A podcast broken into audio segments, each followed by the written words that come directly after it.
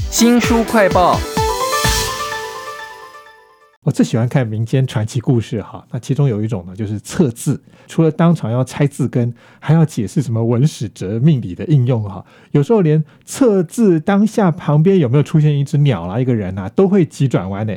为您介绍这本书《那些灵魂教我的事》啊，请到了作者张奇珍。奇珍您好，您好，我知道你是一个体质特殊可以通灵的人哈，但这次这本书里头，我很佩服你，其实有很多斜杠的能力哈，你可以见到鬼，但测字这是我以前从来不知道的事情哎。呃，我先说明一下测字啊，测字是我在这本书里面提到这个带我引领入门的这个老师傅他教我的啊，因为测字呢是很深奥的，在于它有天干地支、五行八卦，你的国学底子都要深厚，都要懂。而且生活常识、天文地理、科学等等，你最好多知道一些啊。对，所以呢，任何字还可以测哦，而且是错字、简体字、没有写完的残字，而且缺笔画的字都可以。甚至不同人写相同的字，问相同的事，也要能够看出各中的差异。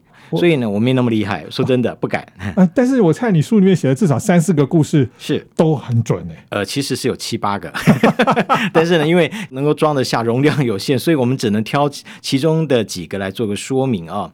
我现在举个例子，像我一个同学吧，一直很想要生个儿子，他急，他就跟我讲说：“哎呀，拜托测个字，好不好？”我那个时候呢，不晓得说自己呢天高地厚，的觉得哎，来来测无所谓。后来才知道说我不能随便乱测哦，这个要老天同意。但是那个时候我我不晓得，是因为后来老师傅告诉我这样是不行的，后来帮我设定了，所以以后挡了很多不必要的一些呃邀约或是一些请求。好吧，回到这个朋友，他说呢，哎，我测个字，看能不能生个儿子。然后他写个怀孕的孕，嗯，我一看我就说会生孩子，但是呢不会生儿子。哦啊啊，怎么可能？我写一个奶一个子啊，不是两个字叠在一起吗？对不对？一个奶一个子，这个成孕嘛，那就是一定会生儿子。奶是我儿子嘛，对不对？对，我说不是，不能这样看哦。你这个子啊，可能你这个桌子是木头桌子，凹凸不平，所以你写的时候歪了，很像小写的那个。X y z 的那个 y 啊，然后 y 呢，那最后一一提勾上去那一笔又往下垂哦，那我就说这个不太像是男性的性征，而且 最重要的是你这个 y 很像我们中国字的丫头的丫哦，对，而且呢越看越像那个了啊，了解或是这个呃了然的了，那我就说了就是终结的意思，所以这大概啊这看起来就不像是一个儿子的一个一个一个征兆，很像丫头就是女女儿。就一个，没有别的。他就说：“怎么可能啊？”我说：“对，真的就一个。”他很失望。他当初觉得说：“如果真的生女儿就不要。”我说：“哎，不能这样子，男孩是宝，女孩也是宝。”然后我就说：“哎，你不要小看这个字哦，这上面是个奶，它是什么？充满了个盈满了盈的这个字头，底下的子呢，就是学问的学的字尾，所以盈加学中间一个幼啊，这个幼呢就有一点连接的意思，所以这个孩子。”以后饱读诗书，有求取功名之貌。哇，对。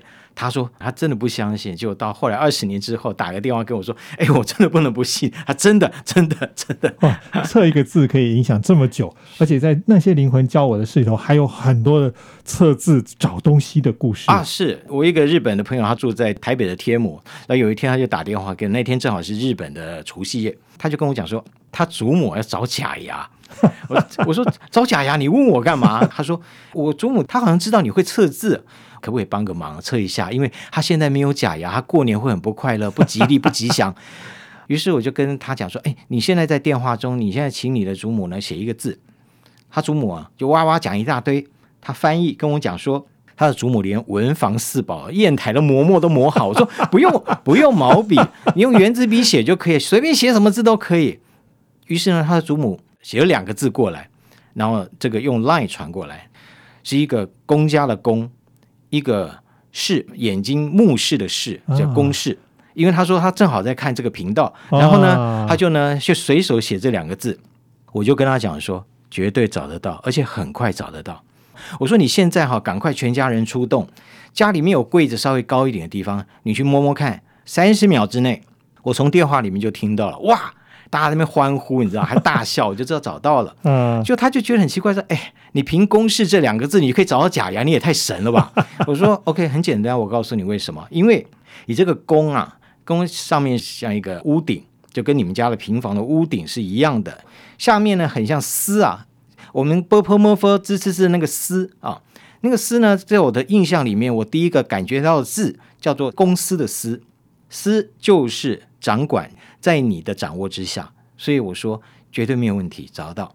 那墓室的事又怎么解释呢？我告诉你，你的祖母呢，她这个点呢，那个第一个点呢，点的很高，然后下面呢写写完之后，让我发现另外两个字，他说什么字？我说很像“不见”两个字。我说既然不见了，那个点点那么高，就是它现在放在高的地方。哦，所以你只要把手勾上去，因为它祖母又不是很高，对不对？你把手勾上去，在柜子上面找一找，应该可以捞得到。结果哇他真的找到。果然测试是有学问的哈，不管是你的根据，或者是当下的某种什么灵光这样子一闪这样的东西，是通通在这本那些灵魂教我的事。哎，可是为什么会突然讲到测字呢？其实你的能力有很多种不同的通灵啦、见鬼啦，是或者办真的见鬼事情哈。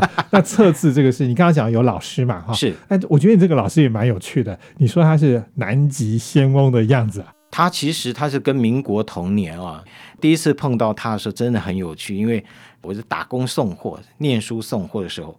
就送给他，他真的很像南极仙翁，打开真的像那个长寿烟上面的南极仙翁，只差没有干冰啊，没有旁边没有一只白鹤，就出来是一只虎斑猫，一直在磨我的那个裤管，然后然后他签完了，他签完了啊，货货送啊，签了收据之后，他说：“哎，张先生。”我就你怎么知道我姓张啊？这上面也没有我名字啊。他说你的章写在你脸上。我说天哪，你这样可以看得出来。后来他说 你如果有空的话，星期五到我这边来。我告诉你为什么？因为你知道那个时候很多一些神棍骗财骗色的事情。后来我就回去跟这个司机大哥讲，你说要不要去？就我这个司机大哥说，你不知道现在社会人心险恶啊，搞不好你去了钱了就被拐了。还好你不是女女孩子，如果你是一个很漂亮女孩子，搞不好点点点叉叉什么都可能会发生。OK，但是呢，我这个人就是这样，好奇心会杀死一只猫。我还是去了，哇，去了以后我才知道，原来我前半辈子跌跌撞撞，是因为我具有这种灵异的体质，然后跟所有人格格不入。嗯，所以呢，这个老师傅帮我解说了很多事情，也教了很多命理啦等等的常识，所以我才知道自己原来不是我所想象中。为什么这一辈子这么的不顺手，是有原因的。其实奇珍在这本《那些灵魂教我的事》里头写你的成长历程哈，看起来你现在应该是比较乖、收敛一点。乖，那个时候我觉得你真的好逍遥哦，就是人家教你，你也不见得会全部都想哎，学。不能这样讲，我是因为我要打工赚钱，还要还要念书，很累的啊。对，但是事实上是老师傅对我的容忍，因为他的弟子很多的徒生其实都很羡慕，都说，哎，他对我们很严格，哎，然后他对你好像就是哎，然后有点放牛吃草的味道。嗯哎，他说，哎，你知道，因为这些徒生都是名流大学的，非常非常顶尖大学的学生，你看起来就是来这边鬼混的。我说我每次来这边玩猫的，因为老师傅跟我同一天生日。呃我们都是猫奴，爱猫爱的要命的那种。然后呢，个性性格其实很像，所以他知道，他觉得啊、这个、来啊，就大家哎，就交个朋友好了，是这样子。难怪所以我没有很认真去学，但是也因为没有很认真去学，所以有个好处就是我才会挡掉或省掉很多麻烦，要不然一天到晚。一堆人就来找我，哎，你帮我测这，你帮我算这个，然后，然后，这个这个不行了，难怪，我就一直很好奇，说你到底怎么样能够跟你身边的亲友相处？他们一定见到你就一直想要怎样怎样。对对，然后最常遇到就是，哎，帮我们家儿子啊，帮人家女儿求个姻缘啦，或者是说，哎，谁谁谁过往了，你可以把他牵出来，让我们对话一下啦。还有什么事情没交代？我说我是通灵没错，但是我是业余的，我不是职业，我没有拿令牌，没有执照，没有令旗的，我怎么可以这样随便做呢？嗯，而且一定要经过神明的同意。我觉得其实是非常逍遥自在哈，你可以很随意悠游在这个非自然世界里头，但是你也很认真的在写书，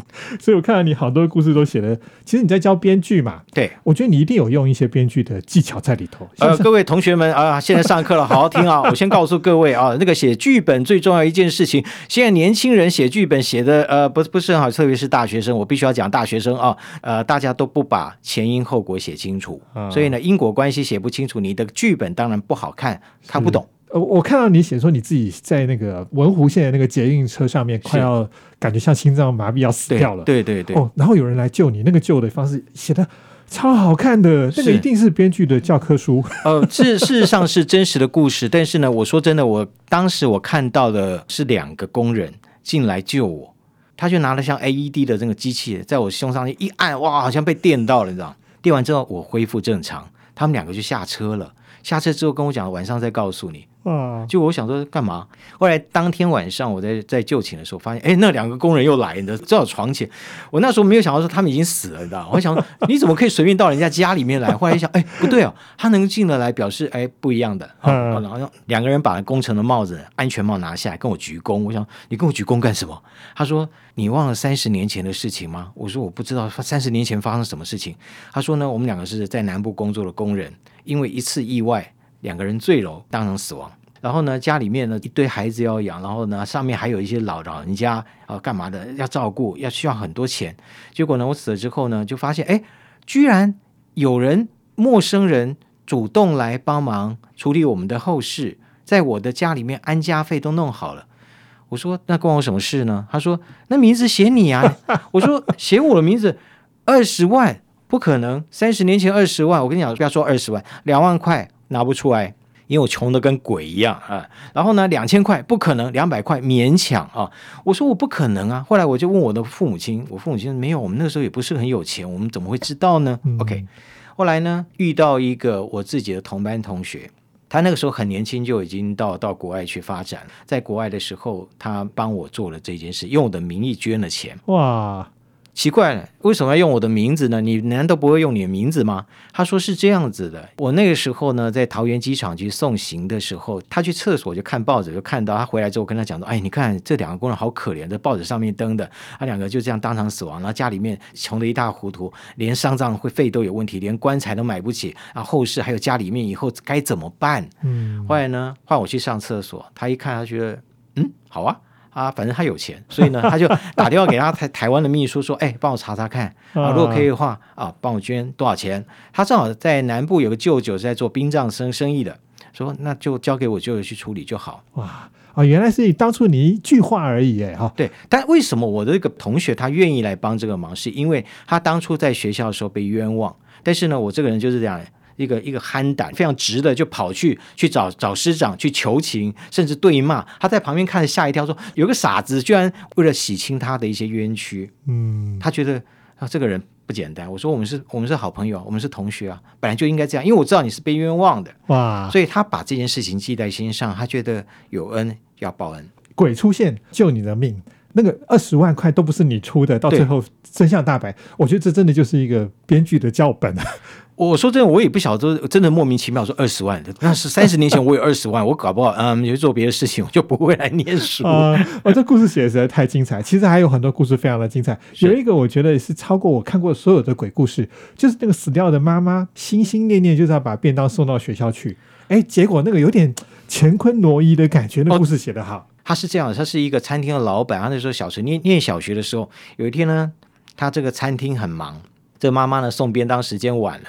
就是晚了半个小时，还在在这个校门口等，等到有点烦了。结果后来妈妈来了，送便当，他就说饿死啦，饿死啦，抱怨他妈都没有说话啊，就走了。结果呢，他的老师突然间进来说：“你你妈妈出车祸了，你赶快到医院去见她最后一面。”他觉得啊，这奇怪了，他刚来送便当哎，老师说对，在送便当到学校来的过程当中出车祸。他说：“不可能啊！我我我亲手接到我妈妈给我的便当，他来的时候出车祸，不可能，不可能！结果真的到医院才发现，哎，真的，他妈妈过世。他觉得很奇怪，为什么我明明是妈妈来送便当啊？结果后来回去之后，过了几天才知道，说送便当的人是他的家里面餐厅里面的帮厨，一个欧巴桑，他叫满妹姨。啊，满妹姨他说：对啊，我是是我送到你学校给你的啊，你脸还蛮臭的。”对啊，他说不对啊，是我妈，我不会看错，我不会看错你跟跟跟两个两个不一样，我知道。他说我也不知道，说那天我在厨房切菜的时候，你妈妈就突然间拎了便当就进来，说，哎，我现在有事情很急，你帮我送到学校去。但是呢，他因为忙，结果忘了，就等他想起来已经是半个小时以后，他想啊不行不行，然后呢就骑着机车抄了小路就到学校去。他的妈妈是在大马路车祸死掉，所以没看到。